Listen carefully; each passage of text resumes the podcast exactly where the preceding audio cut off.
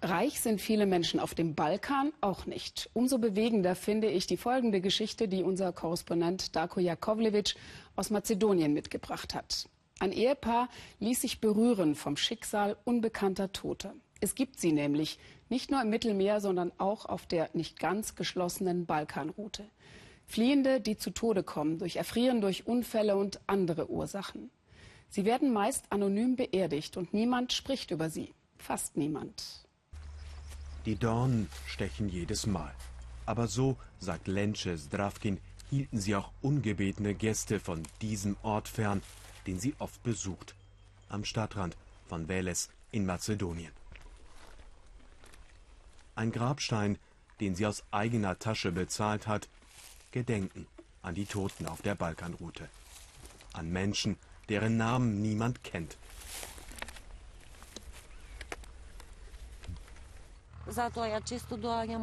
Ich komme ganz oft hierher zum Grab dieser unbekannten Flüchtlinge. Irgendwo sind Mütter, die ihre Söhne vermissen, aber wir wissen nicht, wer hier liegt. Gibt es Hoffnung? Ich hoffe immer noch. Mein Gefühl sagt mir, eines Tages wird sich eine Mutter schon melden. 14 Männer liegen hier, keiner älter als 30 Jahre. April 2015. Die Toten werden von der örtlichen Moscheegemeinde bestattet. In Europa ist die Tragödie nicht einmal eine Randnotiz. Ein Zug hatte eine Flüchtlingsgruppe überrollt. Unbegreiflich für Lensche und ihren Mann Angel. Immer wieder verbreiten sie die Bilder in sozialen Medien, hoffen, dass irgendjemand den Toten ihre Identität zurückgeben kann.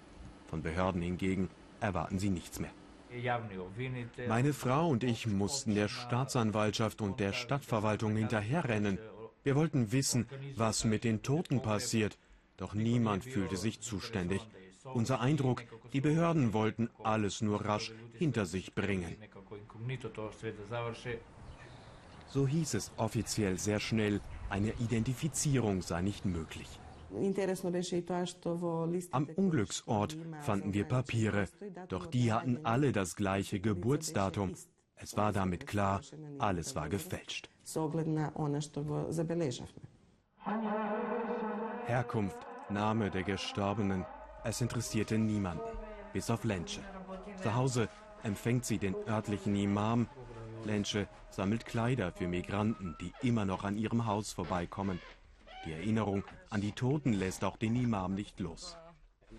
Ich sah abgetrennte Gliedmaßen von der Größe dieses Kleidungsstücks von Stadtmitarbeitern in durchsichtigen Mülltüten gepackt. Ich sollte sie beerdigen. Nein, dachte ich, nicht so. Jeder hätte sich gefragt, wo bin ich hier? Bei einem Begräbnis oder in einem Schlachthof. Ob Migranten oder Illegale, es sind Menschen. 14 sind tot und ich beschaffte Leinentücher in weiß und blickdicht. Ich bat die Behörden um Unterstützung. Die Antwort, für Leichentücher gibt's kein Geld. Tote auf der Balkanroute. Für Hilfsorganisationen Alltag. Menschen, die erfrieren, die vor Erschöpfung zusammenbrechen, die Opfer von Gewaltverbrechen werden. Genaue Zahlen aber gibt es nicht. Keine Stelle, die sie zusammenträgt. Wir wissen zu wenig. Es gibt noch zu viele Lücken. Priorität jedenfalls hat das Thema auf dem Balkan keine. Begonnene Untersuchungen von Behörden hören oft einfach auf und tote Migranten kommen in der Region meist schnell unter die Erde. Serbien, Novi Pazar. Auf dem muslimischen Friedhof liegt seit acht Monaten Sahel, vier Jahre alt, aus Afghanistan. Er war auf dem Marsch entlang der Balkanroute zu Tode gestürzt. Der Vater Hamayun im blauen T-Shirt lässt seinen Sohn am darauffolgenden Tag begraben. Die Mutter will unerkannt bleiben, aus Scham, weil sie ihren Jungen nicht beschützen konnte. Sahels Grab heute Dennis und Misala wurden zu Flüchtlingshelfern. Sie standen letzten Sommer den verzweifelten Eltern zur Seite, auch als diese entschieden, ihren toten Sohn in Serbien zurückzulassen. Inzwischen sind die Eltern in Deutschland, der Kontakt zu Dennis und Misala ist geblieben. Hallo Hamanjun. Hallo, wie geht es Ihnen? Ja, es geht mir gut. Wir sind gerade eben angekommen, am Grab Ihres Jungen.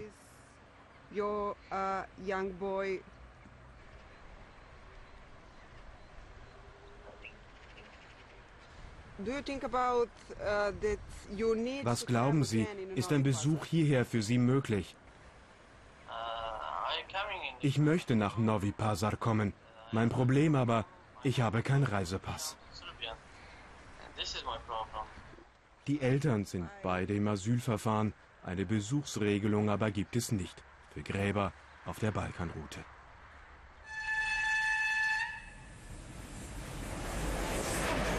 Zurück in Mazedonien. Lensche und Angel schauen auf Zuggleise vor ihrem Haus. Migranten orientieren sich an ihnen auf ihrem Weg Richtung Norden. Tap, tap, tap. Znači, Es hört sich immer gleich an, wenn sie hier unten vorbeikommen. Wir hören das sofort, selbst drinnen im Wohnzimmer. Vor kurzem halfen sie einer Gruppe mit Proviant. Sie wollten verhindern, dass jemand vor Entkräftung nicht hört, wenn ein Zug kommt.